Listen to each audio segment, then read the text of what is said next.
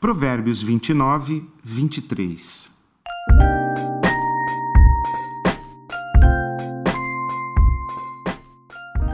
O orgulho termina em humilhação, mas a humildade alcança a honra. Lembro da história que ouvi a respeito de um jovem pastor que se considerava ótimo orador. Certa vez ele subiu ao púlpito de peito empolado e olhar altivo, cheio de si, se achando.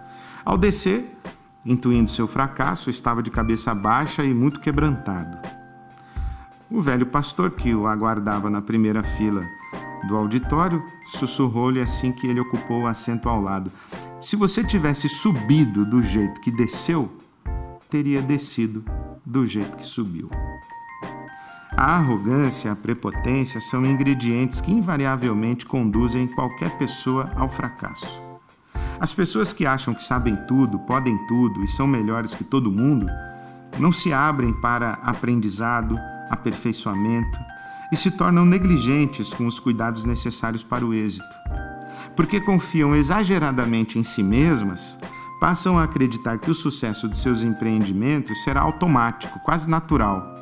Não aceitam a cooperação dos pares, não fazem o homework, o trabalho de casa, não buscam novos aprendizados e vivem a ilusão da onipotência. Para a gente assim, a queda é certa, e quanto maior o ego, maior o tombo. O apóstolo Pedro nos lembra que Deus é contra os orgulhosos, mas gosta de gente simples. Por isso, diz assim: Não empinem o nariz, a mão de Deus é forte e está sobre vocês. Ele os exaltará no tempo certo. O orgulho termina em humilhação, mas a humildade alcança a honra.